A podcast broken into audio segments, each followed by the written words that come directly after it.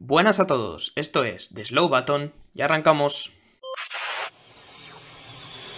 Fantastic job. Slow button on.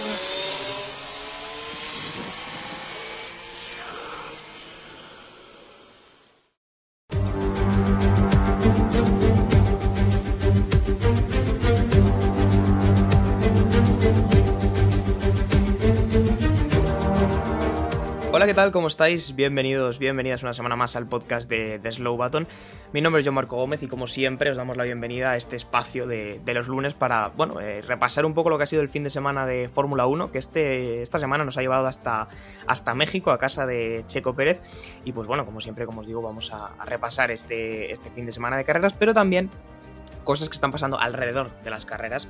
En el paddock que ha habido, ha sido una noche, digamos, ajetreada. Ha habido bastantes rumores circulando eh, por Ciudad de México y en general por las redes sociales, sobre todo por Twitter. Y si habéis estado un poco conectados ya sabréis de lo que hablo. Eh, ha habido una serie de periodistas y de bueno, gente relacionada y bien informada del mundo de la Fórmula 1 que han abierto puertas eh, sobre Alonso, han abierto puertas sobre Checo Pérez. Como digo, todo lo que vamos a comentar van a ser rumores, pero me apetecía ya comentarlo en la introducción porque va a ser una buena parte del episodio, sobre todo si tenemos en cuenta que el Gran Premio de México pues, no ha dejado una emoción eh, apabullante. Después de este minutito de introducción, voy como no a presentar a mis compañeros, eh, que supongo que también tendrán ganas de hablar de todo este tema de los rumores, porque es lo que nos ha tenido entretenido durante toda la mañana. Por un lado, Javier Morán, ¿cómo estás, Javi? Buenas tardes. Muy buenas tardes, John. Eh, pensé de verdad que al final ibas a carrearte ahí todo el episodio tú solo, pero no, al final ha llegado el momento de las presentaciones, así que bueno, pues sí, te doy la razón. La verdad que esta, esta mañana ha sido muy entretenida, hemos tenido un montón de rumores. Además, Albert Fábrega ayer nos dejó literalmente a la hora de dormir con un rumorazo que no ha querido, como quien dice, eh, bueno, pues seguir, seguir dándole vida hasta esta misma mañana. Así que estamos pues todos un poquito despistados viendo a ver qué es lo que realmente pasa. Y lo dicho, es que luego lo, lo que ha confirmado ya Albert eh, esta mañana, más que confirmado, sino añadido eh, a la información que ya había comentado ayer, pues la verdad que nos ha dejado un poco descolocados porque no sabemos si es un rumor bueno, un rumor malo, en fin, lo comentaremos. Y por otra parte, y antes de que lleguemos a mitad del episodio no haya podido hablar, David Porras, ¿cómo estás? Muchas gracias chicos por, por bueno, cederme este momento de, de gloria. Eh, nada, a ver, comentar un poquito todo el tema del Gran Premio de México, más allá de los rumores también. Es verdad que, bueno, eh, yo ya lo, lo adviché aquí un poco. México no es el Gran Premio que más juego da de la temporada, la verdad. Nunca ha dado demasiado buenas carreras. No recuerdo así ninguna destacable, sinceramente, más allá de alguna acción puntual como aquella de 2017 de Alonso y de Hamilton. Así que nada, habrá que comentar también un poco estos rumores que realmente no sabemos ni siquiera qué son, porque ha salido luego el tema de Alonso y Red Bull, eh, pero algunos hablan de Checo, otros hablan de Alonso, otros hablan de que igual eh, Aston Martin cambia de manos, eh, ya veremos, ¿no? Hay varias cositas por ahí. Esta mañana ha sonado el tema de Alonso a, Red Bull, pero bueno, al final, como siempre decimos, son rumores, pese a que haya gente dentro, digamos, del paddock que hable de ellos. Y nada, hay que darles un poquito de, bombo también, pero siempre con, con, lo justo. Bueno, pues esta es la advertencia reglamentaria por parte de David para que tengáis en cuenta que todo lo que se va a hablar a partir de ahora son eso, rumores y nada más que eso, porque de hecho hay muchas cosas de las que vamos a hablar que no sabemos ni qué son, o sea que va a ser casi en un plano teórico. Podemos, podemos empezar. Y es que, como decía Javi, la cosa empezaba anoche, eh, concretamente empezaba de madrugada, a las 2 y 17, Albert Fabrega que los que seáis españoles le conoceréis, porque es el enviado especial de Dazón a todos los grandes premios de Fórmula 1, eh, ponía un tuit diciendo, no me quiero creer el rumor que me han dicho ahora en el paddock. No. Esa era la frase que dejaba Albert Fabrega y claro, es un tuit que ahora mismo tiene 8,5 millones de visitas eh, y que tiene básicamente a la comunidad de, de F1 en español dando botes. Después de los rumores que se han generado esta noche, Javi, ha habido otros periodistas que han reaccionado a esto. Will Buxton, que es un periodista muy conocido en la, comunidad anglosajona, la comunidad británica, eh, que todo el mundo lo conocerá sobre todo por el, por el Drive to Survive, eh, se sumaba como comentando con un GIF, ¿no? El GIF este de un, un personaje corriendo uh -huh. entre las bombas. Como que ahí detrás había algo eh, caliente y esta mañana ya ha sido otra vez el Calor Fabregal que ha dado un poco más de detalles sobre ese, sobre ese rumor diciendo que en lo que él intuía no era un rumor bueno. O sea, lo que él intentaba transmitir es que ese rumor, sea lo que sea, no es algo positivo, no es algo que a él le guste y de hecho que no le gustaría que fuera una noticia al fin y al cabo. Efectivamente, eh, nos tienen a todos totalmente descolocados. Está claro que es algo, en fin, que siendo un rumor, en caso de que se cumpla, pues es bastante fuerte. Ya lo comentabas tú, John. Eh, Will Baxton ha, comentado con un GIF, eh, bueno, ha retuiteado con un GIF el, primer tweet que había hecho Albert Fabrega.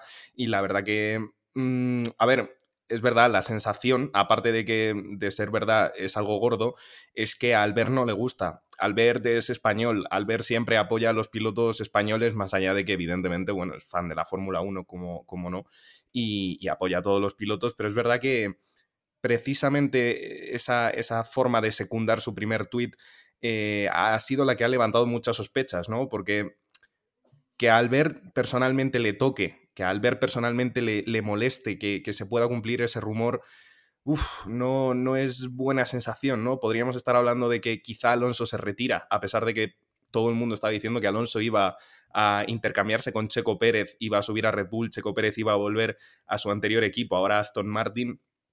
No lo sé, no lo sé. Eh, a ver, a mí me gustaría pensar que a Albert Fábrega le da miedo o no le gusta que, se termine cumpliendo este rumor, porque es verdad que hoy en día Max Verstappen, en caso de ser Fernando Alonso el que suba a Red Bull, Verstappen está muy fuerte y yo soy de los que piensa que sí, efectivamente Fernando Alonso es uno de los mejores pilotos de la historia, pero a mí me da la sensación de que batir a Verstappen se antoja un tanto imposible siempre y cuando no se le saque del equipo Red Bull. En caso de que fuera esto es totalmente utópico, desde luego. Bueno, pues una batalla eh, Verstappen-Fernando Alonso en cualquier otro equipo que no sea Red Bull, ya hablaríamos, ya veríamos quién es el mejor, cómo sería, cómo se desarrollaría absolutamente todas las batallas que tuvieran en pista. Pero es verdad que a mí me da la sensación de que Alonso en Red Bull, en caso de que se cumpla este rumor, sería para Albert Fábrega eh, un motivo por el que estar quizá preocupado. No obstante, me suena imposible y me da miedo porque entonces estaríamos hablando de algo más serio como que Sainz se quede sin, sin equipo, que no le renueve Ferrari o bueno, que Bueno, espera, Javi, antes de abrir otras puertas vamos a aterrizar un poco las que ya tenemos porque hay aquí varios caminos. Yo creo que la primera posibilidad que mucha gente ha pensado es probablemente Alonso se retira, sería una noticia triste, que entendemos que Albert Fabrega no querría que se convirtiera en una noticia, sino que sea un rumor. Esa es la primera puerta que se ha abierto. Eh, y yo personalmente la veo poco probable, quiero decir, creo que Alonso está comprometido con el proyecto de Aston Martin, a pesar de que hay mucha gente que está rumoreando que el reciente desarrollo del Aston Martin es lo que no le está gustando a Alonso, que tendría sentido, pero pero Alonso está comprometido, creo, con Aston Martin, por lo menos para otro año más. Y sobre todo, eh, y quiero también comentarlo con David, que creo que estará de acuerdo conmigo, yo creo que tendríamos ya noticias o habría habido rumores de, Alonso buscándose otro futuro cercano en, el automovilismo. Yo no digo en la Fórmula 1, pero sí en el automovilismo, eh, de cara a, dejar la Fórmula 1. No sé, David, cuéntame y ya de paso me cuentas lo que, lo que tuvieras entre manos. Sí, a ver, a ver, yo creo que sí. Lo de Fernando me pillaría bastante de sorpresa, la verdad. Eh, no sería algo que yo creo que, esperara más que nada por todas las declaraciones que ha venido dando este año, ¿no? Y es que es verdad que las últimas carreras de Aston Martin no han sido nada buenas, pero que esté todo un año diciendo eh, que se siente muy bien, que espera correr hasta los, yo qué sé, 45 años o tal, y que de repente de un día para otro eh, decida retirarse, es algo que me cuesta ver, ¿no? Em, lo que yo quería decir es que hay una cosa que yo creo que está cogiendo poco a poco más eh, peso dentro de estos rumores. Y es una venta de Aston Martin. Y esto me cuadra bastante. Eh, principalmente por dos cosas. Cognizant, eh, que es uno de los patrocinadores principales, el año que viene va a dejar de ser patrocinador principal del equipo. Entonces, digamos que ahora tiene dos. Tiene Aramco, que es la petrolera saudí, que bueno, también patrocina la Fórmula 1, etcétera, etcétera. Y Cognizant. Si Cognizant se va, significa que Aramco gana peso y, hablaba mucha gente de que Aramco era esa parte que quería comprar eh, precisamente la, mayor parte de acciones que ahora mismo las tiene Lawrence Stroll. Por no hablar de que en 2026 Honda va a ser motorizar, bueno, va a motorizar a, Aston Martin después de salir con Red Bull, que recordemos que va a ser Ford, eh, motor Ford.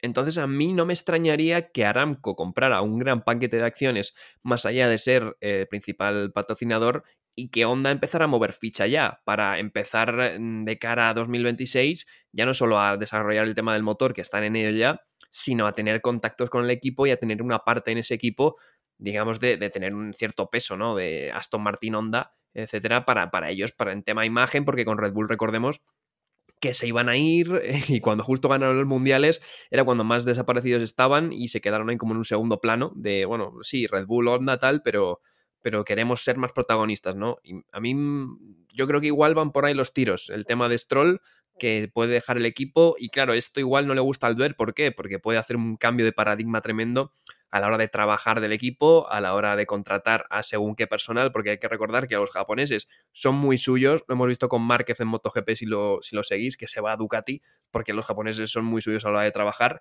Igual esto significa un cambio en toda la cúpula y es algo que a Alonso pues no le gusta y al círculo cercano pues igual tampoco, yo que sé, pero sí, se podría, para mí esto podría volver incompatible, ¿no? La opción de, que volver. Sí, para mí esto Alonso ganara, o sea, Honda ganara peso con, con que Alonso quisiera seguir en el equipo, pero eso tal vez sería una decisión personal suya. Lo que sí que estaría claro es que la, la posición que sí que peligraría en el caso de que Lance Stroll salga del equipo es la de su hijo, Lance Stroll, porque creo no, que no, peligra no, es que se va afuera ya Cualquier nuevo, nuevo, gerente no tendrá la consideración que ha tenido evidentemente Lawrence por ser su hijo con Lance.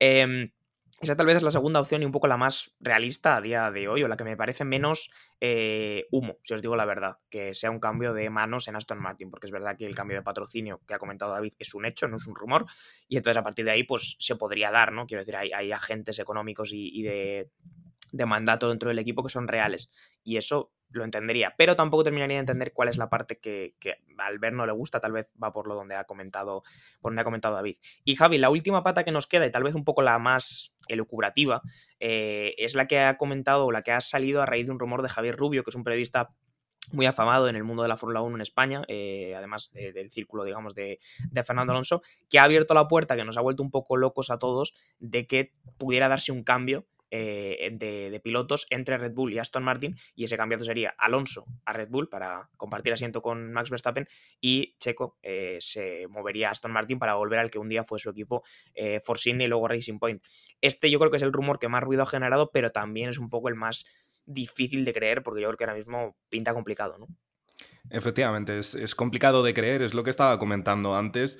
Y bueno, pues básicamente sería un retorno de Checo Pérez a su, a su antigua escudería, que sería Racing Point o lo que fue Force India. Es hoy en día Aston Martin, es donde está Fernando Alonso. Y en cambio, bueno, pues Fernando Alonso pasaría a suplir a Checo Pérez en su asiento de Red Bull es, bastante complicado de creer, evidentemente. Ha gustado mucho y el sentido que encontraba las palabras de, de Albert Fábrega, como estaba diciendo al principio, es, bueno, pues básicamente que sea para él un mal movimiento por parte de Fernando Alonso, que efectivamente se va a ir a un equipo que este año ha ganado el Mundial de Constructores y el de Pilotos, pero que no gustaría eh, simplemente por el hecho de tener que enfrentarse a, una, a un piloto eh, tan extremadamente fuerte como es Max Verstappen. Pues así está ahora mismo el tema. Eso serían un poco las tres grandes líneas, a falta de una derivación de esta última que he comentado y que para mí puede ser la que más sentido tiene, y es que sea un cambio menos arriesgado, es decir, sea Checo Pérez el que sale de Red Bull, pero para la llegada de Ricciardo, no la de Alonso, sería un piloto que al fin y al cabo ya está en la atmósfera, que ya ha venido demostrando y sobre todo este fin de semana que puede darle guerra a Pérez, incluso corriendo con un Alfa Tauri, que sería un cambio más lógico y de menos impacto, yo creo, en Red Bull, y que fuera Checo Pérez el que sí que llegara a Aston Martin después de la salida de Lance Stroll. Es decir, habría una venta de Aston Martin, Lance Stroll sale porque su padre sale de la gerencia y es Checo Pérez el que llega a compartir asiento con Fernando Alonso.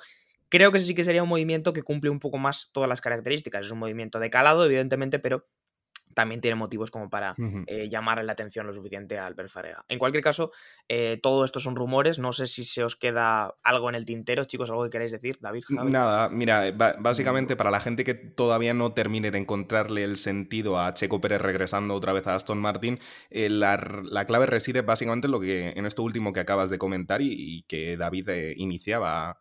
Y es básicamente que efectivamente Aston Martin ya no va a pertenecer al Lawrence Stroll. La última vez que Checo Pérez estuvo en el equipo, pues efectivamente estaba Lawrence Stroll cada vez ganando más y más presencia dentro del equipo y finalmente fue el propio equipo el que terminó, como quien dice, echando a Checo Pérez y Red Bull haciendo que, bueno, pues dándole esa oportunidad a Checo Pérez de continuar en la Fórmula 1.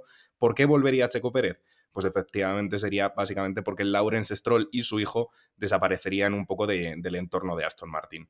Bueno, sobre todo por el hueco que se quedaría en el asiento, porque ahora mismo Aston Martin es una escudería que, independientemente de lo que pase con el piloto que ahora mismo es Alonso, el otro asiento lo tiene totalmente fijo y, garantizado.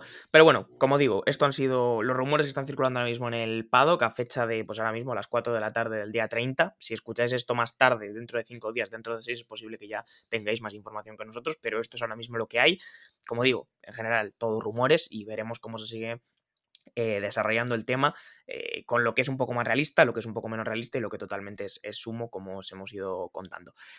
Comentado todo esto, ya podemos hablar un poco del Gran Premio de México, que es lo que nos tenía aquí originalmente, pero que nos parecía también correcto comentar todos estos rumores. Y vamos a hablar directamente de la clasificación, chicos. No hemos tenido formato al sprint este fin de semana, algo que yo personalmente, como sabéis, ya he celebrado. Em, y nada, el sábado teníamos una clasificación que sí que tuvo cositas interesantes, probablemente más que las 71 larguísimas vueltas de carrera que tuvimos que ver ayer. Eh, y además tengo que darle la enhorabuena a David porque ayer, bueno, ayer, el sábado, eh, tus chicos de Ferrari sí que hicieron lo, suyo para cerrar una, primera línea completa.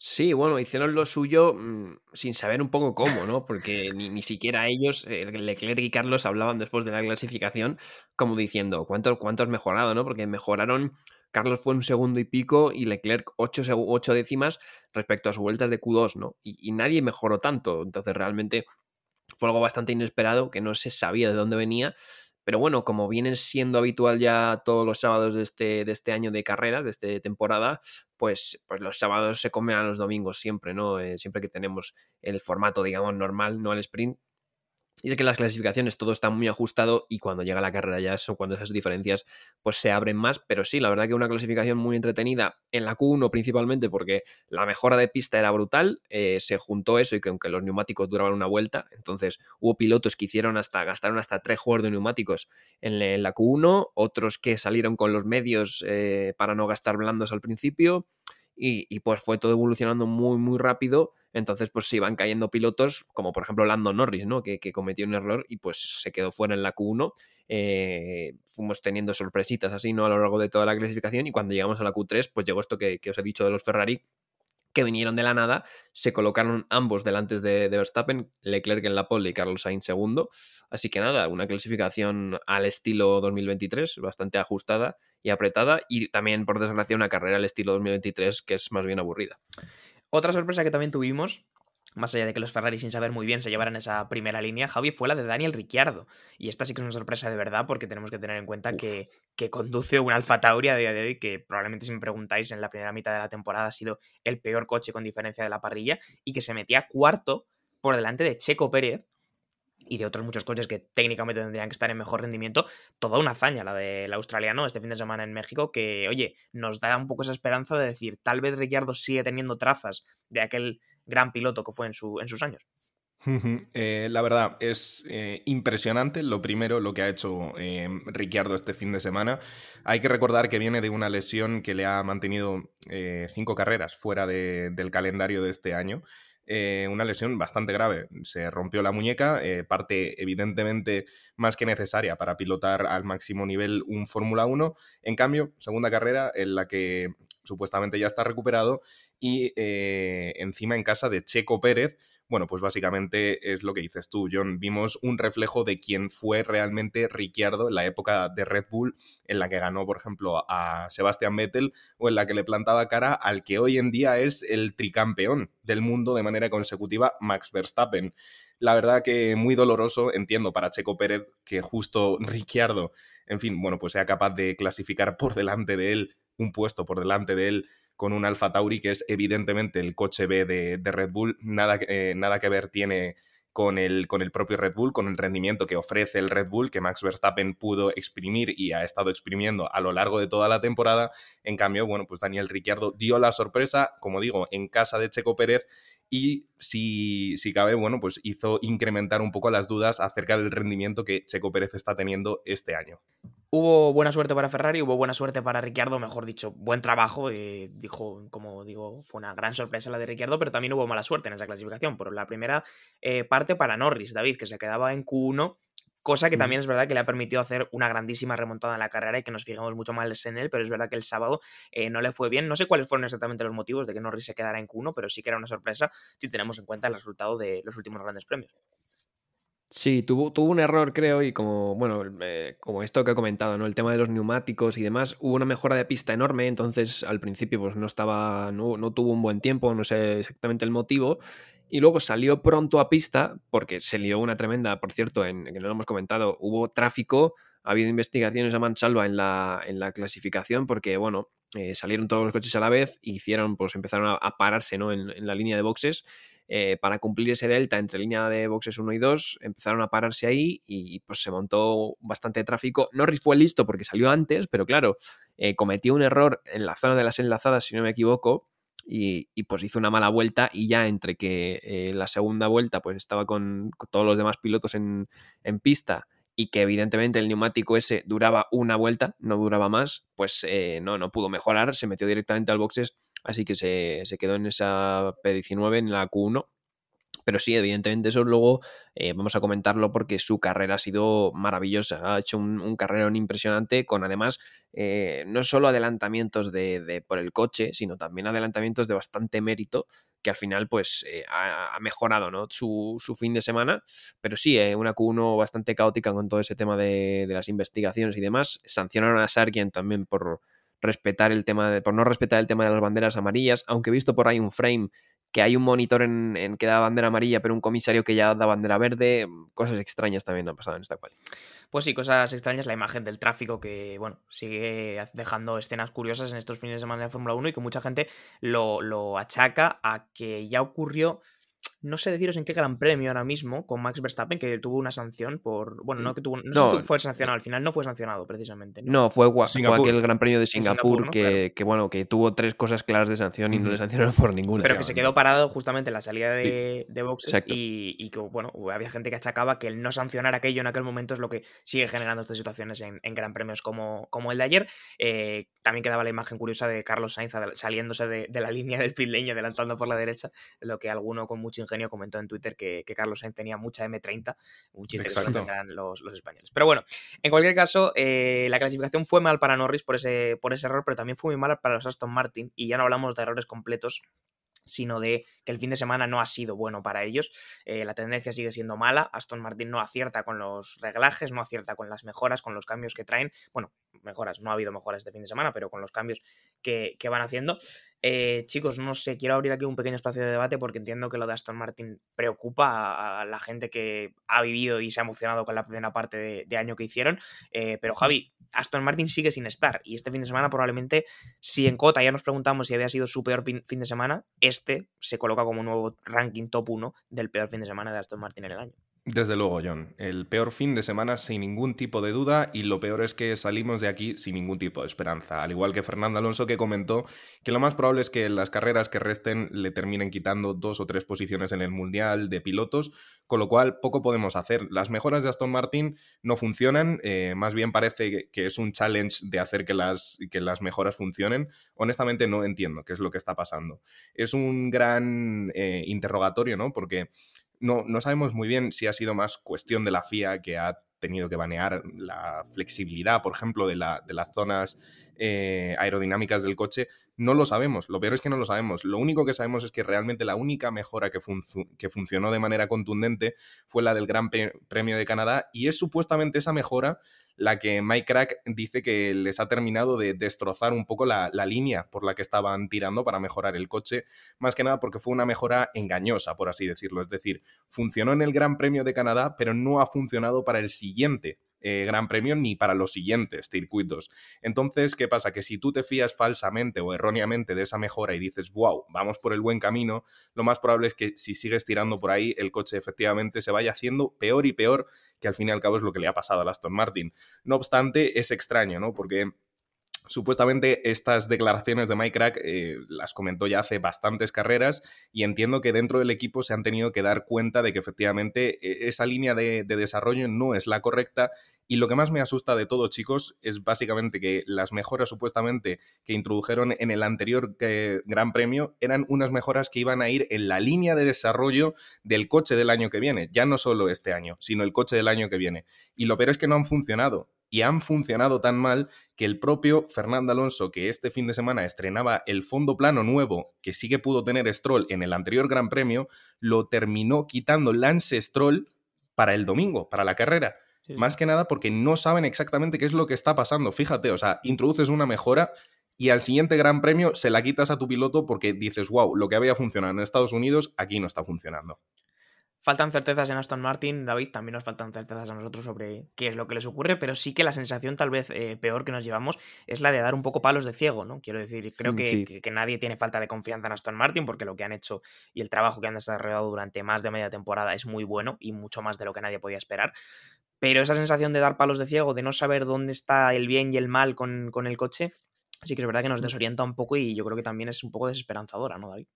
Sí, es, es exactamente eso, ¿no? Más allá de la P17, P14 o, como quede Aston Martin, es esa sensación, ¿no? De, evidentemente, tú traes un, suelo nuevo eh, y acabas poniendo el viejo porque el anterior no, porque, porque el nuevo no te funciona, ¿no? Y, y sin embargo, el anterior, pues había grandes premios donde tampoco te funcionaba y tenías que buscar otras soluciones, ¿no? Eh, es un poco ese sentido, ¿no? Que, que parece que cualquier línea por la que vayan a ir eh, no, les, no, le- no les da resultado. Y ya no solo eso, sino que parece que todas las virtudes que, el que tenía el coche se han perdido. Porque este fin de semana hemos visto a un Fernando Alonso que ha hecho varios trompos. Y hombre, mm, no nos tiene acostumbrados prácticamente a, a hacer trompos en toda la temporada. Yo no sé cuántos trompos ha hecho en toda la temporada Alonso, pero igual ha hecho más en el Gran Premio de México y en el Gran Premio de Estados Unidos juntos que el resto de la temporada. Y eso evidentemente es una seña de que el coche no funciona demasiado bien. Era un coche que en Bahrein y al principio de temporada tenía unas virtudes muy claras, eh, era muy rápido en curva media, curva lenta, eh, porque tenía mucho, mucho grip mecánico, tenía bastante carga aerodinámica y pues ahí funcionaba bien. Sin embargo, en curva rápida y en, en- recta, pues no era tan bueno porque no era eficiente aerodinámicamente. Y buscando, al parecer, esa mejora ¿no? de velocidad punta y demás, que, al principio parecía que nos alejaba de, Red Bull, resulta que el coche ha perdido todas sus virtudes, porque ya es un coche que no tiene demasiada carga aerodinámica, que en curva rápida no es que vaya rápido, es que sufre por mantenerse en la pista y, bueno, que de vez en cuando toca la velocidad máxima de los circuitos, pero al final no te sirve de nada porque todas las virtudes anteriores pues las has, digamos, tirado, ¿no? Un poco, es, un poco ese, ese, ese estilo, ¿no? Y ese punto de, de partida que tiene Aston Martin que parece que va a tener que desarrollar prácticamente de, de nuevo el coche, ¿no? Porque ha perdido un poco las, las virtudes que tenía. Javi, cuéntame.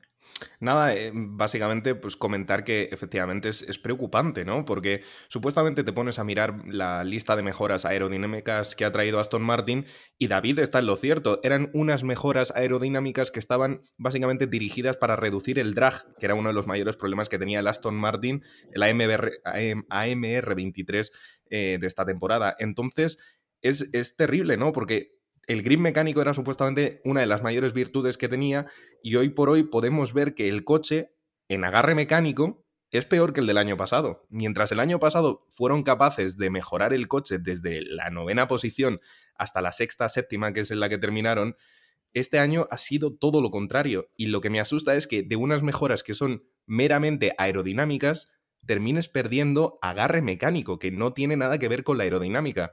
Por eso digo que aquí hay cosas que nos tienen que explicar, porque yo no sé si les ha baneado la FIA, ha visto algún tipo de elemento que no, que no estaba, en fin, dentro del reglamento, que estaba en la zona gris del reglamento, o que flectaba simplemente más.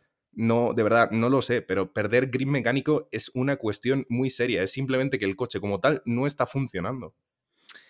Pues un problema serio el que maneja Aston Martin ahora. Como he dicho antes, creo que todos estamos subidos en el barco de Aston Martin por lo que han hecho y por lo que le han permitido hacer a Alonso en la primera mitad de temporada, pero no deja de ser un poco desesperanzador lo que se ve gran premio tras gran premio y ya solamente nos quedan tres para el final de temporada en los que, bueno, eh, lamentablemente da la sensación de que Alonso eh, está ya un poco, bueno, eh, condenado a perder posiciones en el campeonato porque los rivales ya han mejorado el coche y el ritmo ya está en ligas diferentes y pues es muy complicado puntuar de manera consistente ahora mismo con el Aston Martin tal y como está. Pero bueno, vamos a pasar a comentar ya la carrera. En esa clasificación Stroll se nos quedaba en Q1 con la P18 y Alonso sí que podía subir a la P13.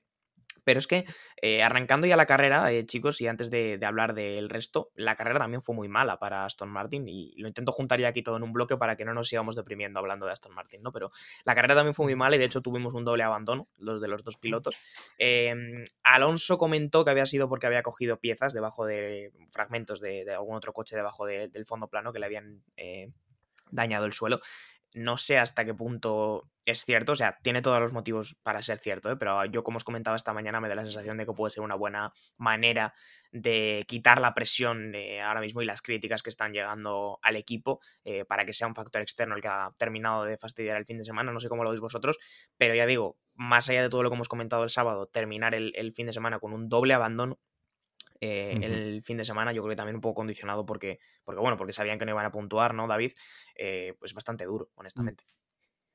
Sí, a ver, a mí me puede cuadrar, ¿no? Porque sí que es verdad que, hombre, a ver, eh, que Stroll fuera más rápido que él es algo difícil. O, de, o que Sargent lo adelantara ¿no? en pista, ¿no? Que eso a mí me pareció probablemente de los movimientos más Eso es irrisorio. ¿eh?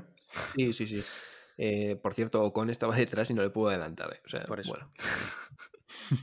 no, no comento lo de Ocon. Después, si queréis, comentamos la radio a, a Hülkenberg. En fin, eh, movimiento bastante, bastante payasete.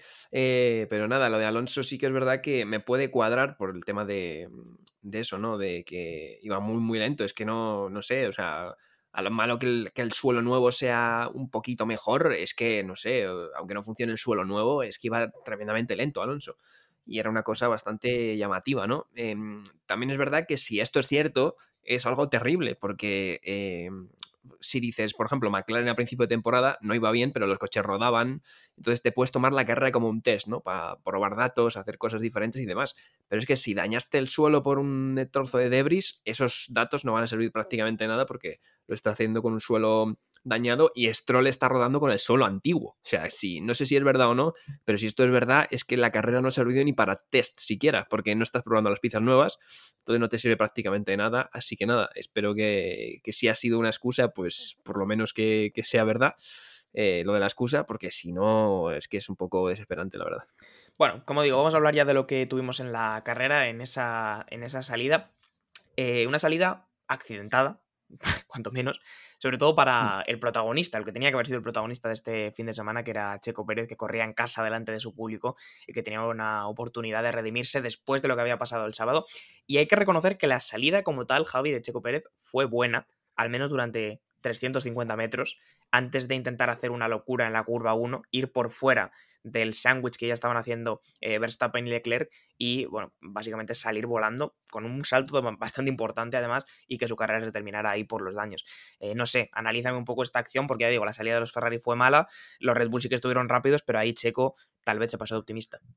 Se pasó de optimista, efectivamente. Yo entiendo que está en su casa y tiene que demostrar eh, la clasificación el día anterior no fue excelente y básicamente, eh, como dices tú, John, pues tuvo una gran salida. Eh, Verstappen salió muy bien también, efectivamente, pero es que Checo reaccionó en 0,23. Eh, eso es bastante rápido y así se vio reflejado. Eh, mientras Verstappen, por ejemplo, luchaba con Leclerc y con Carlos Sainz, eh, simplemente por tratar de hacer S a lo largo de la recta hasta la primera curva, pues ya pierdes velocidad. Y es que Checo apenas tuvo que cambiar de dirección hasta que llegó a la primera curva. Y pues básicamente lo has resumido muy bien tú, John. Eh, pues tres en paralelo, por una curva así no entran tres ni de broma. Dos si acaso, y fíjate que en el pasado ya hemos visto algún que otro toque. Y pues nada, eh, entiendo que Checo Pérez juzgó mal el espacio. Si ya de por sí es complicado con uno, como he dicho antes, pues ya con otros dos coches es imposible. Y pues se cerró demasiado. Eh, Leclerc estaba rinconado junto a Verstappen. Y pues nada, o sea, yo, yo realmente entiendo qué es lo que quería hacer Checo Pérez, lo entiendo, pero mmm, simplemente no lo comparto. O sea, yo quiero, yo, yo sé que quieres ser el héroe, evidentemente. Sé que quieres ir a por la victoria, quieres ponerte primero por lo menos unas vueltas en tu gran premio de casa pero es, es, lo que digo. O sea, yo creo que la explicación es simplemente que juzgó mal el espacio y fue un accidente para la gente que no lo haya visto, pues muy similar al que tuvo Fernando Alonso con Luis Hamilton en Bélgica el año pasado. Eh, rueda trasera con rueda delantera, se levanta el coche y luego el planchazo que se llevó Checo Pérez contra el suelo, que se elevó, bueno, pues medio metro, un metro incluso. Eh, fue bastante fuerte, fuerte, pues terminó de dañar el, el coche y ya simplemente pues no pudo volver a pista. Pérez que decía que había visto la oportunidad y había ido por ella, eh, que había tomado un riesgo, pero que si le hubiera salido bien, pues habría salido primero en la, de la primera curva. Cosa de que yo tengo dudas, porque incluso saliéndole bien, Verstappen estaba por el interior y no sé si Checo recorriendo más distancia habría tenido velocidad suficiente para llegar primero a la segunda curva, pero bueno, en cualquier caso, movimiento bastante arriesgado de Pérez, que de alguna manera se olvidó que Leclerc existía, y Leclerc cosas de estar en México, tuvo que aguantar después de la carrera a bucheos, porque Leclerc terminó en el podio, y el público mexicano se hizo cargo de abuchearle, cosa que, ¿qué queréis que os diga?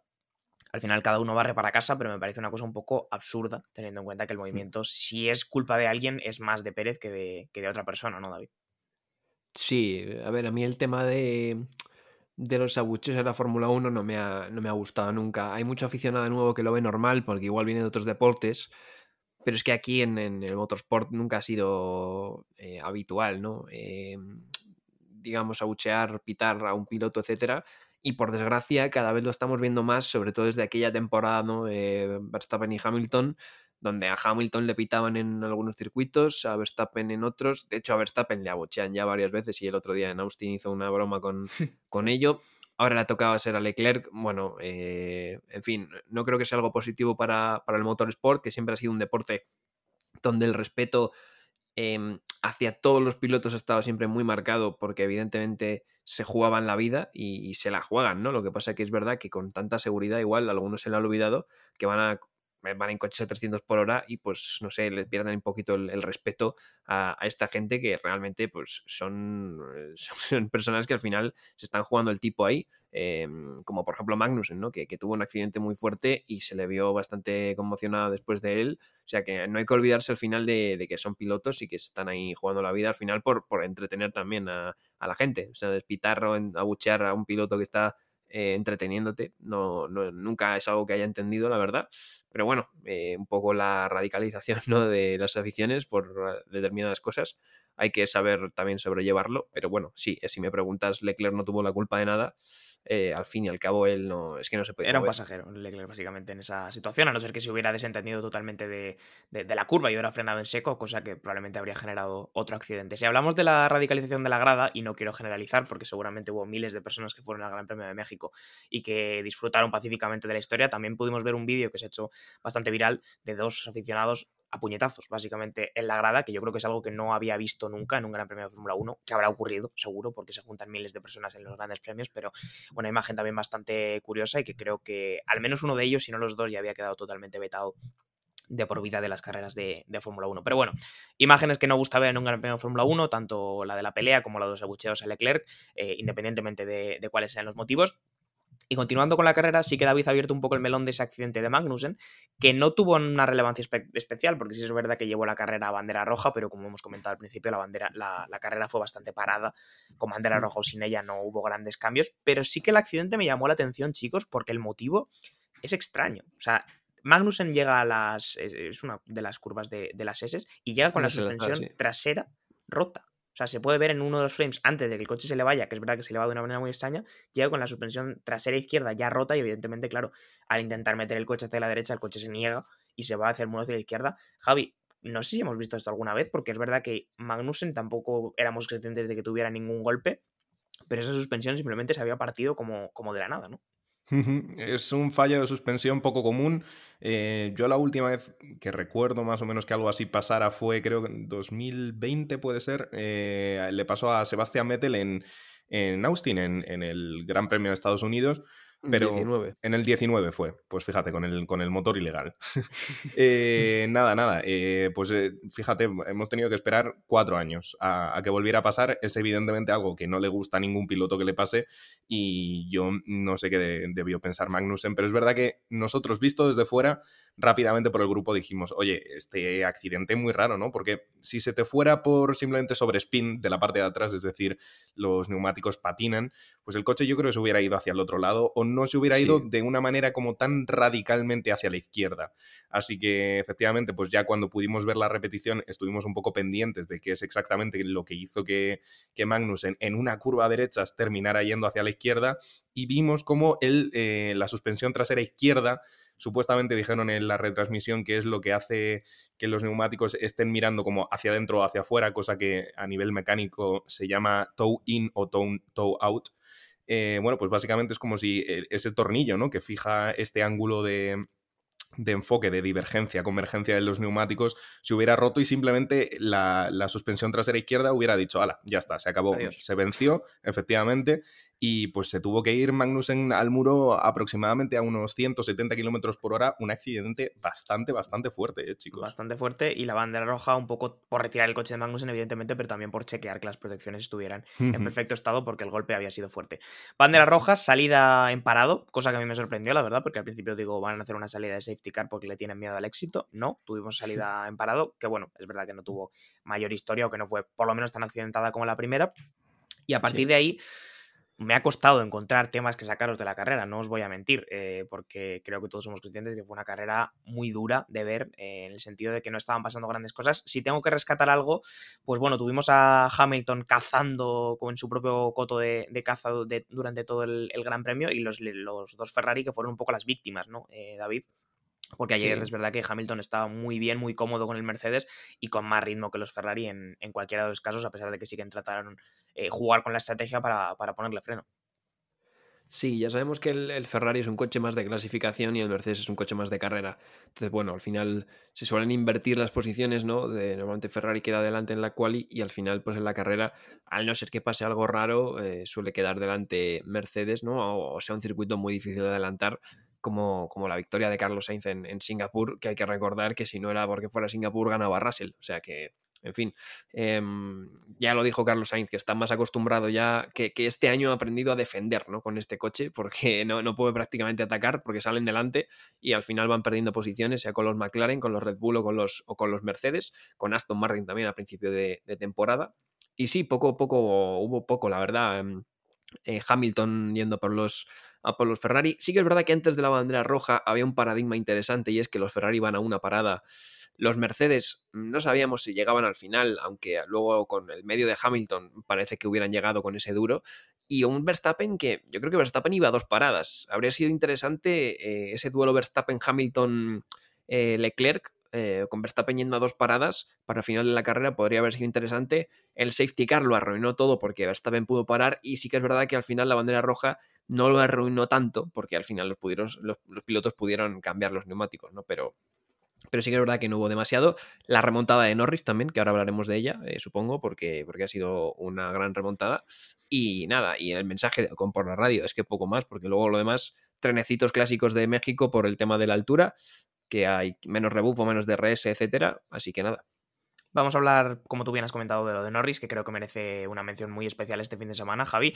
Eh, Norris tampoco nos va a sorprender que sea un gran piloto y que si le das la herramienta adecuada, que está empezando a ser este, este McLaren ya desde hace unas carreras, pues puede hacer grandes cosas, pero ayer tenía un reto complicado, ¿no? Porque salía desde muy atrás con ese error de clasificación y sí que es cierto que, empezó a remontar y, oye, yo digo, bueno, yo creo que no adelantará más, pues el tío llegaba y adelantaba un par de posiciones más hasta subirse a la nada más y nada menos que quinta posición, o sea que solamente le quedaron por delante los Ferrari y por falta de dos o tres vueltas, ¿no? Que si no, igual Carlos también habría peligrado. Efectivamente. Eh, carrerón de principio a fin de Lando Norris. Complicado el sábado, eh, hace que salga 19, remonta con un ritmo excelente que a mí me da la sensación que hubiera sido el siguiente monoplaza después de, después de Max Verstappen, porque sí, Lewis Hamilton quedó segundo, pero a mí me da la sensación de que Norris podría haber apretado un poco las tuercas al propio Verstappen o simplemente eh, efectivamente ganar a, Hamilton. Lo de Verstappen está complicado, pero es verdad que yo ayer le vi particularmente fuerte. Tanto es así que en la segunda resalida de esta bandera roja, eh, tuvo un problema también en la salida. Salió, digamos, más o menos normal, pero es verdad que mm, nunca favorece salir en mitad del pack porque tienes coches por detrás que simplemente les estás dando el rebufo y así fue. No recuerdo de coches le adelantaron, pero le adelantaron como cuatro, cuatro pilotos, con lo cual tuvo que volver a remontar. Para mí hubiera sido, vamos, eso, desternillante, ¿no? Es para tirarse de los pelos. No obstante, eh, pues nada, eh, estaba ahí, creo que fue con el neumático medio e hizo una remontada espectacular, pero espectacular. Eh, si en otros grandes premios habíamos visto, digamos, como un poquito de dudas de si eh, dejamos a Piastri en la posición, dejamos que Norris pase, tal, no sé qué. Bueno, pues básicamente ayer simplemente le dijeron, mira, eh, Piastri, si tienes medio segundo más de ritmo, adelante, pero si no, pues simplemente deja pasar a Norris porque es que hoy está intratable. Así que, pues nada, básicamente un Lando Norris que se merece por lo menos que entre en la candidatura del asiento de Red Bull eh, en, ese en ese rumor que se está diciendo de a ver qué pasa si, si Checo Pérez finalmente sale de Red Bull o se queda. Lando Norris que ya es sexto en el Mundial de Pilotos, dándole una grandísima cantidad de puntos a un McLaren que ya es cuarto y que superó a Aston Martin, pero quiero remarcar lo del Lando Norris siendo sexto porque ya se ha comido a, Leclerc, le saca tres puntos. Eh, Fernando Alonso es el siguiente y viendo las tendencias de uno y otro piloto y sobre todo de sus equipos, yo creo, David, que lo más normal sería que, se lleve el quinto puesto. Mm. No te diré el de Carlos Sainz, que es el cuarto ahora mismo, porque igual Carlos no está en, tan mala forma o, o, la distancia de puntos sí que es más grande, pero, pero yo no descarto nada, ¿eh? no sé qué decirte. Sí, y no descartes incluso a Carlos, porque ya sabemos que el Ferrari es un coche bastante irregular, que dependiendo del circuito va rápido, lento, etcétera, etcétera. Entonces, bueno, no descartemos a Norris tampoco en esa cuarta posición. Eh, si hay que coger, yo creo, elegir evidentemente a un equipo de mitad de temporada para atrás, que no sea Red Bull, pues es McLaren. Y, sus dos pilotos, pues son, son grandes pilotos que, han demostrado ambos eh, que tienen bastantes capacidades. Piastri en su primer año y Norris ya en, con bastantes años de experiencia le falta esa victoria, ¿no? A Lando Norris que se, le está atragantando un poco, pero es que hasta la carrera de México, si no me equivoco, llevaba seis podios seguidos y muchos de ellos siendo segundo. Eh, o sea que teniendo en cuenta que Verstappen es prácticamente inamovible de esa primera posición, eh, quedar segundo es lo más parecido a ganar este año. Es un poco triste, pero, pero esto es así. Entonces Lando Norris esa victoria que se le, bueno, que se le escapa, al final yo creo que es eh, cuestión de tiempo, ¿no? Que, acaba llegando. Llega a Brasil ahora. Eh, el año pasado, recordemos, George Russell estrenó su casillero particular. sería un buen sitio para abrir la, veda de victoria de Norris. Exacto, es un sitio que siempre pasan cosas extrañas. Han pasado siempre cosas grandes a lo largo de la historia de, la Fórmula 1 en Interlagos.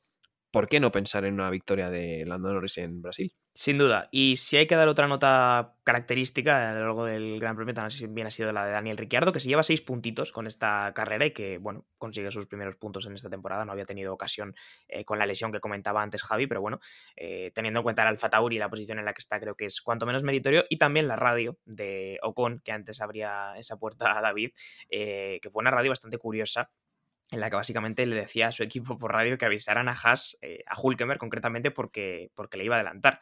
Eh, yo no, creo que no he visto una radio así nunca en la Fórmula 1 como, como, tan, de, tan de fantasma, ¿no? Si me permitís el término, pero, pero no sé, quiero decir, em, ¿qué pretendía Ocon con esta radio, Javi? O sea, ¿qué, se intentaba automotivar a sí mismo? ¿Cuál era su intención?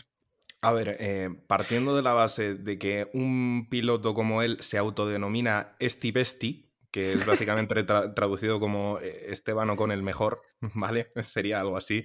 Pues eh, no esperéis, no esperéis mucho más, ¿no? Por parte de este piloto. Básicamente ayer, pues no entiendo realmente. Yo creo que es automotivación. Como Se automotivaba, ¿no? Yo creo. Sí, de esto de venga, va, que lo tienes, esti besti. Y es verdad que tardó cinco días laborables en, pillar otra vez a, Nico Hulkenberg, pero lo terminó haciendo. Nico Hulkenberg ha hecho un poco en tono jocoso una respuesta a este comentario eh, mediante una historia en Instagram, creo que ha sido. Así que, bueno, pues básicamente, en fin, eh, por, por mi parte yo lo que puedo decir es que fue ridículo. Comentario bastante curioso el de Ocon, hay que reconocerlo por la radio, que sea un poco la nota humorística de un Gran Premio de México, como digo, tampoco nos ha dejado mucho más, entonces nos vais a permitir la licencia de agarrarnos a estas cosas del humor interno entre los pilotos. Mira, yo tenía que hacer esto, John, está para Ocon.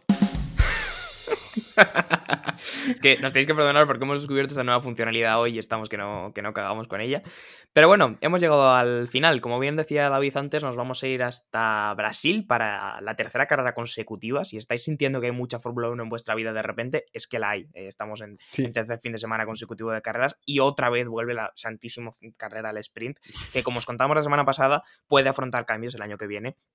Eh, lo que no tenemos claro es si esos cambios son a mejor o a peor ahora mismo mm, soy más partidario de la segunda opción. Pero bueno, ya veremos en, qué se concretan. Lo que sí que es un hecho es que tendremos carrera en Brasil, lo que también es un hecho es que es un circuito que suele dar carreras más emocionantes que, México, en el que que suelen pasar cosas curiosas, cuanto menos, y en el que, como decía David, pues Russell consiguió la victoria el año pasado, por lo que se abre una puerta que, yo qué sé, pase, hay un poquito de magia, ¿no? Una primera victoria de Norris, una victoria que no sea de Verstappen. Ya con eso, ¿qué queréis que os diga, chicos?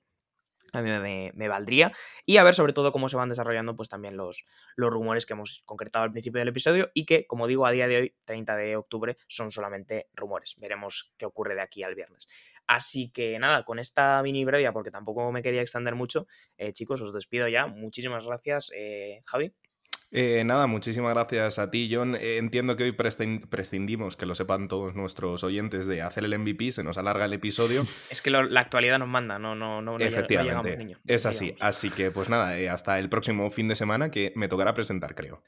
Correcto, Javi, vuelves a, presidir el micrófono y también a David, muchas gracias y como digo, David, te dejo sin el MVP, que sé que, te gusta, pero que es, que es lo que hay. Lando Norris.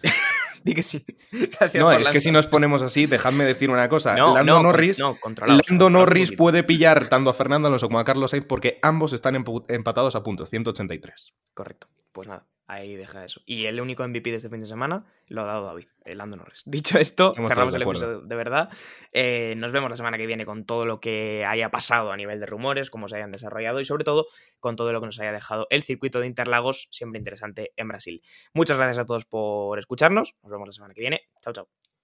Fala calera.